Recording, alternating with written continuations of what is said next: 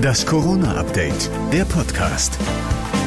Ich grüße euch. Wir starten in eine neue Woche mit dem Corona-Update der Podcast. Jetzt mit der Montagsausgabe vom 18. Januar mit dem Nachrichtenstand von 14 Uhr. Ich bin Thorsten Ortmann. Hallo. Das Robert Koch Institut meldet heute nur 7141 Neuinfektionen und 214 Todesfälle. Das ist der niedrigste Wert seit dem 20. Oktober. In NRW liegt bis auf Bielefeld keine Stadt und kein Kreis mehr über dem kritischen Inzidenzwert von 200. Das ist ein kleines Zeichen, dass der Lockdown endlich zu funktionieren scheint, so Bundesgesundheitsminister Spahn. Wir sehen sowohl in den Infektionszahlen wie auch die Situation auf den Intensivstationen, dass sich scheinbar die Dinge in die richtige Richtung entwickeln. Allerdings wird wird uns das wohl nicht vor einem härteren und verlängerten Lockdown retten. Im Gespräch sind unter anderem nächtliche Ausgangssperren, mehr Homeoffice und eine FFP2-Maskenpflicht im Nahverkehr oder in Supermärkten. Vizekanzler Scholz rechnet mit einer Verlängerung des Lockdowns bis Mitte Februar. Denn Problem sind derzeit weniger die Infektionszahlen, sondern mutierte und deutlich ansteckende Virusmutationen aus Großbritannien, Südafrika und Brasilien.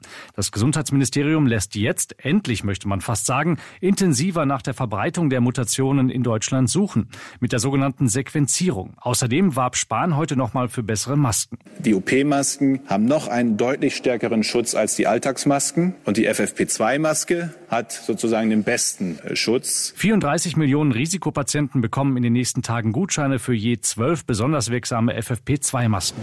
In Großbritannien beginnt jetzt die nächste Impfphase mit den über 70-Jährigen. In NRW hinken wir da noch deutlich hinterher. Bei uns sollen erst bis Ende der Woche alle Bewohner von Alten- und und Pflegeheimen durchgeimpft sein, so Gesundheitsminister Laumann. Ab heute werden auch besonders gefährdete Mitarbeiter in den Krankenhäusern geimpft. In einem Keller hat die Polizei in Unna ein illegales Haarstudio auffliegen lassen. Als die Beamten nach einem Tipp kontrollierten, trafen sie auf 20 Kunden inklusive des Friseurs. Auf dem Boden lagen noch die abgeschnittenen Haare. Dummerweise wehte den Polizisten nicht nur Haarsprayduft um die Nase, sondern auch Marihuana-Schwaden. Die neue Friese dürfte darum jetzt wohl ziemlich teuer.